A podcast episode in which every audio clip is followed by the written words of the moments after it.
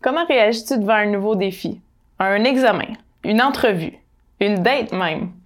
Est-ce que tu es le genre de personne qui veut toujours bien paraître puis réussir à la perfection tout ce qu'elle entreprend dans sa vie? C'est quoi ta réaction et quelles sont tes pensées quand tu fais face à l'échec? Est-ce que tu es du genre à te comparer, à te dégrader, à te juger? Est-ce que tu penses que tu n'es euh, pas assez bon ou bonne, pas assez talentueux, pas assez intelligent ou pas assez intelligente? L'anxiété de performance prend de plus en plus de place dans notre société et bien que le stress soit normal et souhaité pour notre évolution, quand ça prend tellement de place que ça nous fige euh, puis que ça nous empêche d'avancer dans la vie, ça devient problématique. Donc le sujet d'aujourd'hui, on va décortiquer ensemble l'anxiété de performance et je t'offre des outils pour euh, passer par-dessus pour devenir la meilleure version de toi-même. Bienvenue au podcast Sanadora. Sanadora est une plateforme qui t'offre des outils pour développer ton plein potentiel. Je te transmets mes connaissances en activité physique, en massothérapie et en yoga pour te démontrer l'accessibilité d'un mode de vie sain. Je reçois également des professionnels du mindset, de la santé et de tout ce qui englobe le bien-être. Si tu es à la recherche d'équilibre à travers la performance et l'atteinte de tes buts, Au bon endroit, j'ai les outils pour toi.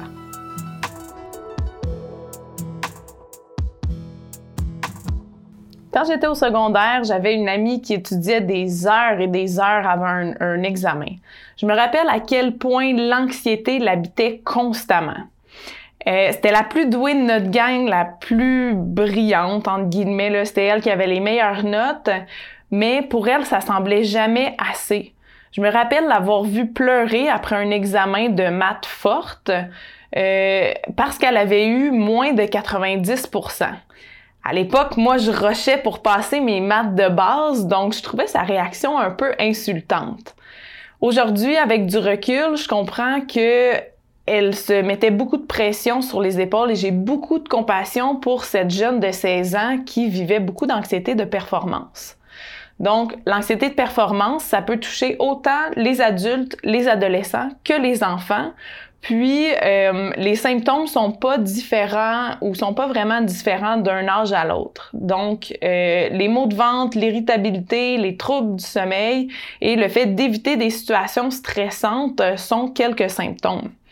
Euh, de pas savoir s'arrêter, donc d'avoir de, la difficulté à se reposer et avoir tendance à trop en faire est aussi un signe d'anxiété de performance. On a souvent parlé de cortisol dans les épisodes précédents. Euh, en cas d'anxiété de performance, ben, il y a beaucoup de cortisol qui est sécrété par le corps euh, parce que c'est comme s'il y avait une menace. Le corps perçoit une menace, il se sent en danger.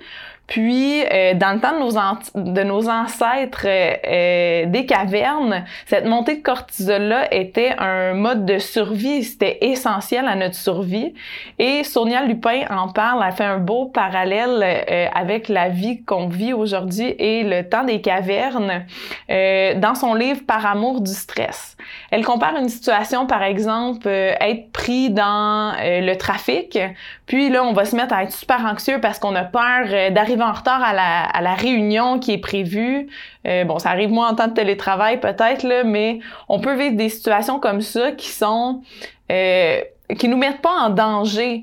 Euh, mais on va avoir une réaction physique comme dans le temps des hommes de des cavernes, euh, dans le temps de la chasse aux mammouths ou s'il y avait un, un tigre qui nous courait après.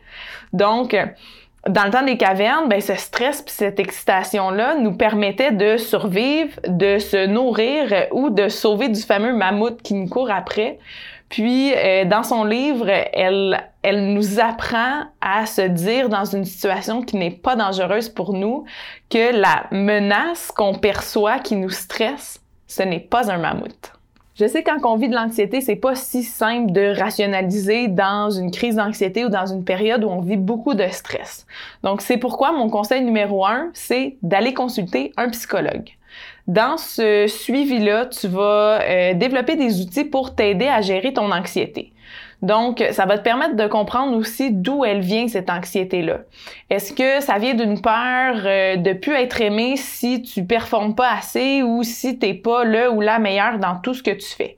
Est-ce que c'est par peur du, du ridicule ou du jugement que tu es anxieux ou que tu es stressé de faire face à des nouvelles situations ou des situations d'évaluation, par exemple? Euh, est-ce que c'est parce que tu as tendance à voir seulement les scénarios catastrophes de tout ce qui pourrait se passer de terrible, puis là, tu deviens super stressé avec la situation? Donc, dans tous les cas, un bon suivi va te permettre de développer des outils pour euh, mieux te comprendre et faire descendre l'anxiété avant qu'elle soit à un niveau hyper élevé puis que là, euh, ce soit très difficile de redescendre. C'est beaucoup plus facile de faire descendre le stress quand on le voit monter qu'une fois qu'il est dans le tapis puis que là, on est en mode panique. Euh, d'ailleurs, je profite de ce moment-là pour euh, démystifier le travail avec un psychologue parce que c'est un discours que j'ai souvent avec mes clients, euh, que ça peut être un beau complément dans une quête de bien-être d'aller consulter. Puis quand je parle de consulter, je parle pas d'aller à une rencontre puis de plus jamais y retourner. Je parle de vraiment s'investir dans un suivi pour aller au plus profond de nous-mêmes, de guérir nos blessures, de changer nos, nos perception, de changer nos croyances pour se permettre d'être vraiment soi-même. Je me rappelle, euh, une fois dans ma vie, j'ai proposé à quelqu'un d'aller consulter un psychologue et il m'avait littéralement crié après qu'il était pas fou. Donc, premièrement, faut c'est pas juste les fous qui vont voir les psychologues. Selon moi, on est tous un peu fous. Euh, puis faut accepter ça. Euh, on a toute notre part d'ombre. Puis faut apprendre à être euh, en harmonie avec cette part d'ombre-là et d'apprendre à travailler avec elle plutôt que toujours la cacher ou la refouler. Également, je le sais que la réaction de cette personne-là euh, cachait beaucoup de peur et de crainte. Puis je comprends qu'un suivi avec un psychologue, ça peut faire soulever ça. Mais selon moi, c'est vraiment le plus beau cadeau qu'on peut s'offrir. Et en cas d'anxiété de performance, euh, c'est vraiment un outil qui va être bénéfique. Le deuxième truc que je t'offre, euh, c'est de faire une liste de toutes tes peurs, donc de tout ce qui te rend anxieux. Euh, moi, je l'ai expérimenté dans une période de ma vie où je voulais sortir de ma zone de confort puis prendre confiance en moi. Donc, j'avais noté toutes les peurs euh, allant de sauter en parachute à dire bonjour à un inconnu dans, dans la rue, que de dire ce que je pensais ou de prendre une araignée dans mes mains. Donc, ça peut vraiment être un spectre très large. Donc, je t'invite à faire l'exercice, puis ensuite de, de faire le plus possible, d'affronter le plus possible de ces peurs-là euh, que tu mets dans ta liste. Si, comme moi, par exemple, tu as peur des araignées, ben peut-être que ton premier objectif, ce sera pas de prendre une araignée dans ta main pendant 15 minutes puis être super calme dans cette situation-là. Donc, faut, faut que tu euh, euh, défasse un peu tes peurs, que tu euh, que ce soit plus une montagne. Donc, commence par la base. Encore là, essaye pas d'être excellent en partant. Euh, peut-être que si, comme moi, tu as peur des araignées, ben la première étape, ce sera peut-être juste de pas t'époumoner en criant quand il y a une araignée dans ta salle de bain. Ça peut être la première étape. Puis, à force de, euh, de te mettre face à cette peur-là, tu vas agrandir ta zone de confort. Puis, ça va devenir de plus en plus euh, confortable pour toi d'être dans cette situation-là.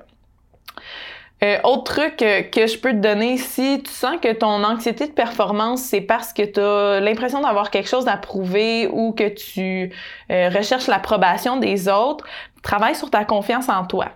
Un exercice intéressant pour ça, c'est de faire une liste de toutes tes qualités. Et là, quand je parle de qualité, je parle pas de tes qualités physiques comme de dire que ah j'aime mes beaux yeux bleus, euh, j'aime mes grands cheveux. Je suis sûre que c'est des qualités qui sont présentes chez toi, mais pour cet exercice-là, euh, Concentre-toi sur la partie interne de toi-même parce que ton physique, c'est juste la partie externe de ton être, puis c'est pas par ça ou c'est pas seulement par ça que tu vas arriver à avoir confiance en toi. C'est vraiment à l'intérieur que ça se passe. Donc, euh, essaye de te concentrer sur les qualités en profondeur que tu apprécies chez toi. Euh, tu peux donner des exemples pour euh, chaque qualité pour renforcer encore plus l'exercice. Par exemple, si tu écris que toi, tu es une personne euh, qui est généreuse, ben écris la, la, dernière situation où tu te rappelles avoir été généreuse et écris comment ça t'a fait sentir d'être comme ça. Donc, ça va vraiment renforcer l'exercice. Puis si tu un petit peu de difficulté à trouver toi-même tes qualités, ben tu peux soit aller sur Internet puis écrire liste de qualités il va te sortir plein de mots. Puis là, ben, tu peux aller euh, lire ces, ces mots-là ou ces définitions-là, puis te dire que, ah oui, moi, je suis telle affaire à cause de tel événement ou telle chose que j'ai fait dans ma vie. Ou encore, tu peux demander à ton entourage un coup de main pour cet exercice-là. Donc, tu peux euh, demander à ton entourage de donner une ou plusieurs qualités qui sont encore une fois non physiques que euh, ces personnes-là apprécient chez toi. Le fait de l'entendre de quelqu'un d'autre, tu vas voir comment les gens te perçoivent, puis tu vas peut-être te rendre compte que ta perception de toi-même avec la perception de toi que les autres ont est un peu différente. Donc, ça va peut-être t'aider à prendre confiance en toi, puis à t'enlever un peu de stress euh, sur les épaules. Le dernier conseil que je t'offre, c'est de pratiquer euh, quelque chose de nouveau. Donc, comme avec l'exercice des peurs, sans que ce soit nécessairement quelque chose qui te fasse peur pour cet exercice-là. Euh, prends quelque chose de nouveau, soit que tu n'as jamais fait ou avec lequel tu n'es pas très familier, mais vers lequel tu as un intérêt. Donc, t'as pas besoin de t'exposer quand tu fais cette activité-là. T'as pas besoin de faire ça en groupe, à moins que ce soit un sport de groupe, évidemment, là, ou une activité de groupe. Euh, t'as pas besoin de mettre sur Instagram ou sur Facebook tes stats, euh, des photos de ce que tu fais. Fais-le juste pour toi et juste pour le faire.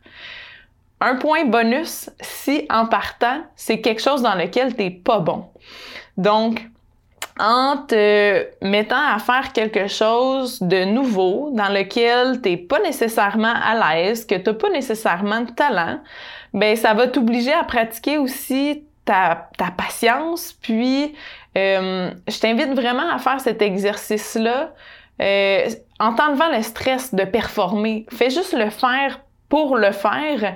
Et de cette façon-là, tu vas te rendre compte que c'est beaucoup plus plaisant de faire les choses comme ça que de euh, viser un objectif précis. Tu sais, essaye pas de jouer euh, une tune de 12 minutes à la guitare quand tu sais même pas faire tes gammes. Commence par juste avoir du plaisir à gratter ta guitare, même si ça sonne tout croche.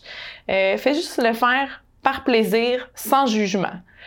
je te raconte une petite histoire. Quand j'ai commencé à faire du macramé, euh, j'ai commencé en me disant que ce serait quelque chose de facile à faire parce que j'avais vu euh, une de mes amies mettre euh, sur son Instagram une photo d'un beau macramé qu'elle avait fait. C'était un beau macramé mural, il était gros, il était tout symétrique, il était vraiment vraiment beau. Puis elle a dit que c'était son premier essai. Fait que moi j'ai vu ça puis je me suis dit ah ben du macramé, c'est facile à faire, je suis capable de faire ça moi aussi. Non, pour moi ce n'était pas naturel, ce n'était pas facile. Donc, quand j'ai commencé mon premier macramé, j'ai évidemment commencé par un gros macramé mural parce que moi, je pensais que c'était donc simple et facile. J'ai pas commencé par un petit porte-clés, un petit euh, support à plantes qui aurait été vraiment plus simple à faire. Non, non, moi j'ai commencé par la grosse affaire parce que je voulais être parfaite dès le début. Ce macramé-là a passé six mois dans le garde-robe parce que après avoir passé plusieurs mois à essayer de le faire, de le terminer, euh, je me suis fâchée, puis je l'ai mis dans le garde-robe parce que j'étais tannée de le voir. Il était laid, il était croche, il était pas symétrique. Puis là, je me trouvais pas bonne de pas être capable de faire ça. J'étais frustrée. Euh, c'était une activité qui était supposée être euh, relaxante et amusante. Pour moi, finalement, je passais mon temps à sacrer après les nœuds puis à faire défaire les nœuds. J'étais juste frustrée. Fait à force de passer devant, parce que je l'ai laissé accroché sur le mur longtemps avant de le mettre dans le garde-robe, puis à force de passer à côté, puis de voir à quel point il était pas beau, puis de me sentir humiliée puis frustrée à chaque fois que je passais à côté, ben je l'ai mis dans le garde-robe. Après un petit bout de temps, je me suis calmée, j'ai décidé de mettre mon ego de côté, puis je me suis remis à faire du macramé avec des porte-clés et des supports à plantes. Donc, avec la base, en m'enlevant la pression de performer puis de faire quelque chose de magnifique parce que j'avais vu quelqu'un d'autre faire ça dès son premier essai, je me suis enlevé toute cette pression-là. Puis je me suis mis à apprendre les nœuds de base et à avoir du plaisir à faire ça. Donc, quand ça a commencé à être plus confortable pour moi de faire les petites pièces, je me suis réessayée sur des plus grandes pièces. Puis là, j'ai été super surprise de réaliser à quel point c'était rendu facile de le faire parce que j'avais plus d'attente. Donc, j'étais plus euh, stressée de performer. Je faisais juste le faire pour le faire. Et là, c'était rendu plaisant et c'était une, une activité qui me détendait de faire ça. Fait que j'ai décidé de refaire la pièce, le fameux macramé mural que j'avais donc manqué la première fois. Et je l'ai refait. Euh, ça m'a pris une journée le faire. Habituellement, c'est ça. Je pouvais passer six mois sur une pièce puis finir par la mettre dans mon garde-robe parce que c'était lettre.